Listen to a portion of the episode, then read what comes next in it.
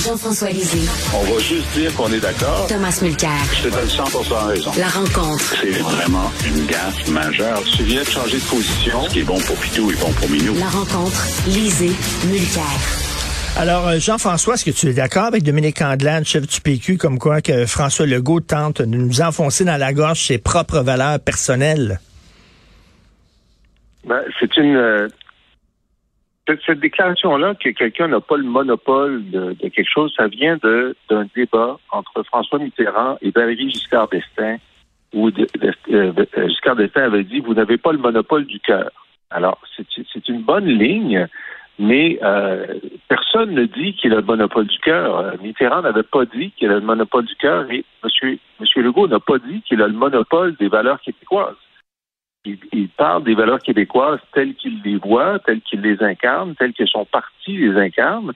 Euh, et d'autres ont le droit de parler des valeurs euh, québécoises telles qu'ils les voient. Vous avez donné qu'Anglade peut dire, ben moi je pense que les valeurs québécoises c'est plus ceci que cela. Et c'est un débat constant de savoir quelles sont les valeurs québécoises. Elles évoluent dans le temps et elles ne sont pas hégémoniques non plus. Il y a des gens qui sont d'accord avec ceci, pas d'accord avec cela, comme sur la laïcité.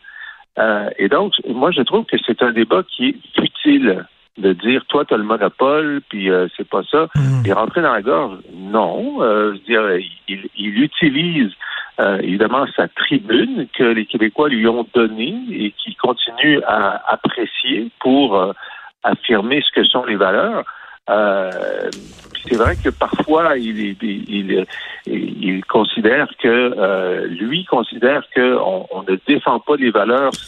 Par exemple, spécifiquement, on n'est pas d'accord avec une de un de ces projets de loi ou même le fait de, de, de suspendre, d'utiliser la clause non-obstant. Il a dit ça. Euh, euh, vous voulez pas défendre les valeurs si vous voulez pas utiliser la clause non-obstant dans la loi sur la laïcité ou dans la loi sur sur le français c'est un peu exagéré de dire ça, mais ça fait partie du débat politique. Hein? Alors, Mme Anglade a le droit de rétorquer, mais je trouve ça trouve ça futile comme débat. Et Thomas, Thomas, Dominique Anglade dit, là, c'est, elle est citée dans le devoir aujourd'hui, euh, le premier ministre entretient la peur, la peur de l'autre, la peur de ceux et celles qui ne pensent pas comme lui ou qui ne votent pas comme lui. Ça, c'est tout à fait vrai. Je suis entièrement d'accord ah avec cette affirmation de Dominique Anglade. Oui, c'est une tendance lourde chez euh, François Legault de toujours mépriser les gens qui ne pensent pas comme lui. Et le sous-texte, parfois c'est le texte même, c'est si tu penses différemment que moi, t'es pas un bon Québécois. Et ça, euh, c'est notre ami euh, Legault a la peau plutôt fragile. Moi, je me souviendrai toujours en pleine pandémie, on découvre l'horreur des douzaines et des douzaines de personnes mortes dans leurs excréments à la résidence Heron. Tu travailles de journaliste, un, es journaliste, Richard, un bon journaliste, mais il a le malheur, selon Legault, de travailler pour The Gazette, mmh. qui s'appelle Aaron Durfel. Il plante Durfel en pleine conférence de presse. Mmh. Hey, je trouve que tu es en train de critiquer le gouvernement du Québec. Ah ouais, le gouvernement du Québec a le pire bilan au Canada pour les décès lors de la pandémie, notamment en CHSLD. Puis oui, je suis en train de révéler une horreur qui s'est passée pendant que toi, tu étais là dans ton siège de premier ministre à Québec. Oui, j'en parle. Ça, c'est du grand François Legault. Alors, c'est subtil. Parce, et parfois, comme dit si bien Jean-François, dans un débat politique, on commence à manquer de subtilité. Mais le sous-texte constant de Legault, c'est loi 21. Ça, c'est moi. J'ai la majorité des Québécois avec moi. la dernière fois que j'ai vérifié, il y a 34% des Québécois qui ont voté pour lui et d'un. Et de deux, depuis quand les droits des minorités sont une question de concours de popularité avec la majorité. Au contraire, tu as une charte des droits pour protéger non seulement les pratiques religieuses qui ne sont pas mainstream pratiquées par l'ensemble, mais aussi pour protéger un discours politique ou autre qui n'est pas très populaire. C'est pour ça que tu as une charte des droits. Puis notre ami Legault, il scrape la charte des droits à, à, à deux secondes d'avis dès qu'il trouve que son idée l'emporte sur les lois qui sont là pour garantir que tout le monde au Québec, tout le monde a la liberté de religion, tout le monde a la liberté d'expression, tout le monde a la liberté d'association. C'est ça la grosse différence. Alors oui, c'est un débat politique et oui, je me campe solidement dans l'analyse de Dominique Anglade quand elle dit que François Legault est très peu tolérant à tous les égards, très peu tolérant de la différence religieuse, très peu tolérant de la différence d'opinion et très peu tolérant des gens qui ne pensent pas comme lui. Là, je veux aborder un sujet qui va vous diviser, j'en suis convaincu. D'ailleurs, Thomas, Thomas, tu l'as abordé hier un peu ce sujet-là. Quel anglophone peut dire qu'il fait partie de la minorité historique euh, anglophone euh, C'est la première page du euh, Gazette, justement, Montreal Gazette aujourd'hui. Le goal limiting ou qualifies for services. alors hier, Thomas a dit, je ne comprends pas qu'un Américain qui est ici depuis, je sais pas, 10-15 ans ne puisse pas être inclus dans la minorité anglophone historique. Qu'est-ce que tu en penses, Jean-François?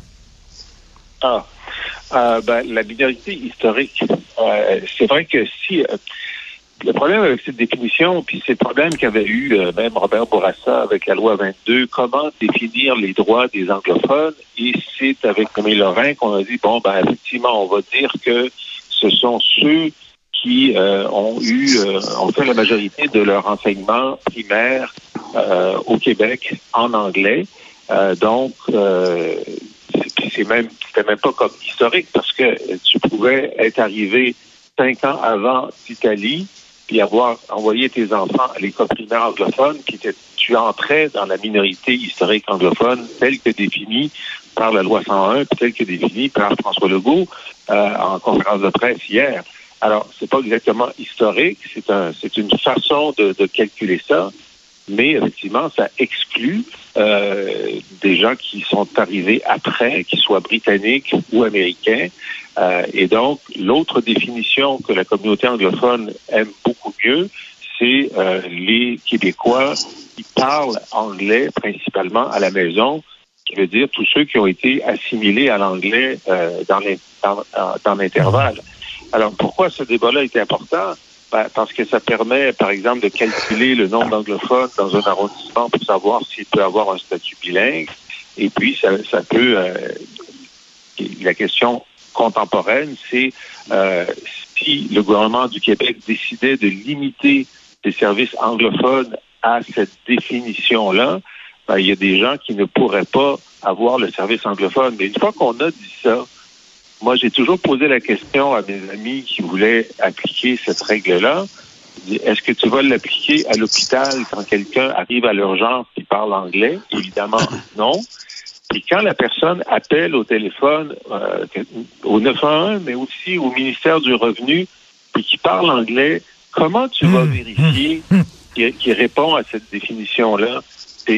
Ça me semble très théorique et très difficile mhm. d'application. Tout à fait, mais... Il, a complètement raison là-dessus, Richard, si je peux me permettre. Oui. Et c'est pour ça que c'est un débat à quelque, quelque part un peu stérile. Mais Simon Jeanin Barrette persiste et signe. Tu n'as pas le droit de réclamer des services en anglais, à l'urgence, à l'hôpital ou autrement, si tu n'as pas un permis te permettant d'envoyer tes enfants à l'école anglaise. Ça, c'est le critère que le gouvernement du Québec est en train d'utiliser. Maintenant, à chaque fois qu'ils sont mis dans un coin avec ça, ils vont essayer de faire euh, marcher sur la peinture. Ils vont ah, ben, c'est pas tout à fait ça, puis c'est pas la réalité. En fait, ce qui est vrai, c'est pas la réalité, parce que que tu sois à Mont-Laurier ou sur le chemin Côte-Sainte-Catherine au Jewish General, tu vas avoir des services dans les deux langues. C'est pas un problème. Mais la, la, réalité dans le Québec d'aujourd'hui, c'est que ces questions de droit et de définition sont à nouveau sur la table par le fait de la loi 21, pardon, la loi 96 euh, de, de Legault et de Jean Barrette. Donc, il faut en parler. écoute, euh, je, veux parler des, des, des, conservateurs et du vaccin. Là, la régie interne. Attends, attends, Richard, Richard, Richard, est-ce que tu me permets de revenir sur la discussion de Dominique Anglade? Parce que ce que je trouve extraordinaire, c'est que euh, on peut débattre là si Monsieur euh, si Monsieur Legault est un peu trop euh, arrogant sur cette question-là. Puis l'exemple de Tom sur le journaliste Aaron Durkheim, et je suis d'accord avec lui, mais plus généralement, comparé à qui est-ce qu'on fait ce, ce, ce, reproche? Parce que l'ancien premier ministre libéral, Philippe Couillard, c'était le champion mmh. de mmh. l'arrogance sur ce qui était correct et incorrect. Lui, il déclarait que, spécifiquement, là, que si on mettait en cause sa volonté d'augmenter le seuil d'immigration, on soufflait sur, les braises de l'intolérance. Hein. Euh, ceux qui pensaient pas comme lui sur l'immigration étaient des intolérants. Et quand moi, j'étais chef de l'opposition, puis j'osais poser une question sur le déclin du français à Montréal, il disait que j'agitais le chiffon linguistique. C'est-à-dire, euh, moi, je trouve que François Legault a des, a des défauts, mais sur euh, ce, ce, genre de j'ai le monopole de ce qui de ce qui est bien puis de l'opinion juste.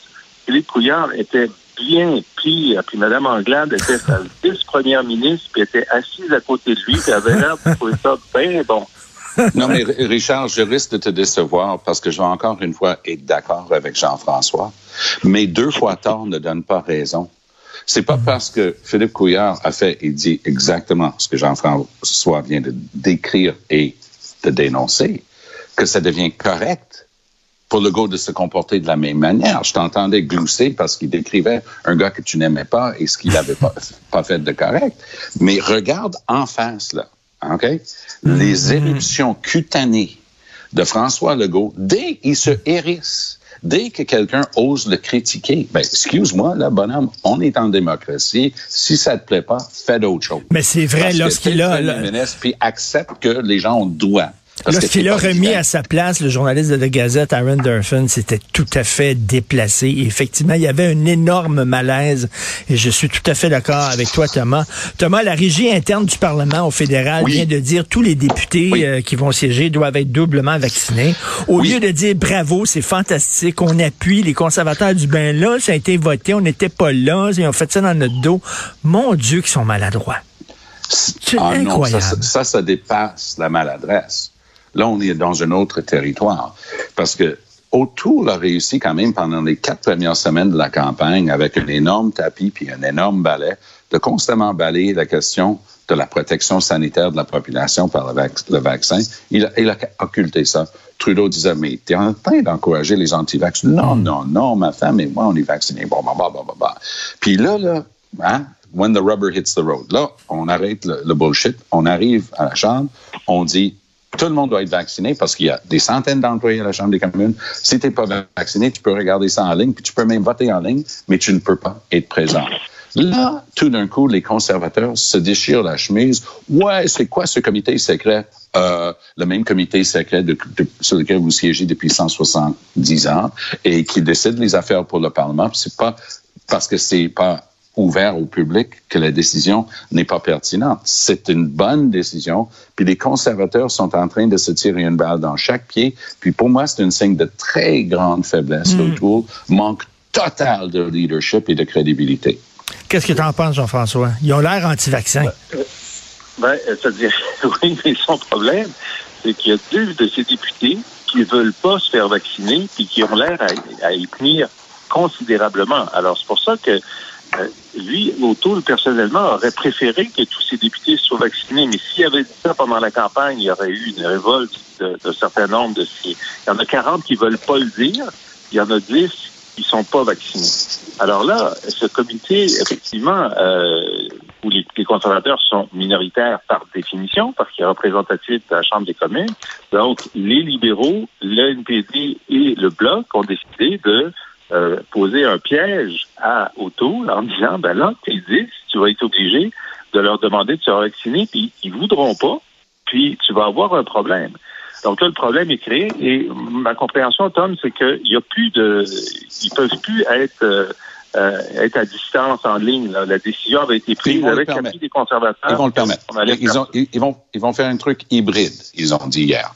Donc, ah même cet argument-là marche ben pas. Ils vont, ben, la régie va refuser, tu comprends? Parce que c'est ça le jeu euh, des, des, des, partis majoritaires, c'est, de refuser. Alors là, les 10, moi je me dis, peut-être qu'Autoul fait semblant d'être bien choqué parce que ces 10-là, ça doit pas être ses partisans les plus euh, les plus fermes. Quand tu es rendu tellement anti-vaccin, tu dois être euh, plutôt en désaccord avec le recentrage de euh, Ce qui fait que ces 10 personnes-là d'abord, pourront pas prendre le train ni l'avion pour se rendre à Ottawa, hein, s'ils sont des députés de l'Alberta puis la Colombie-Britannique, ça commence à faire long en voiture.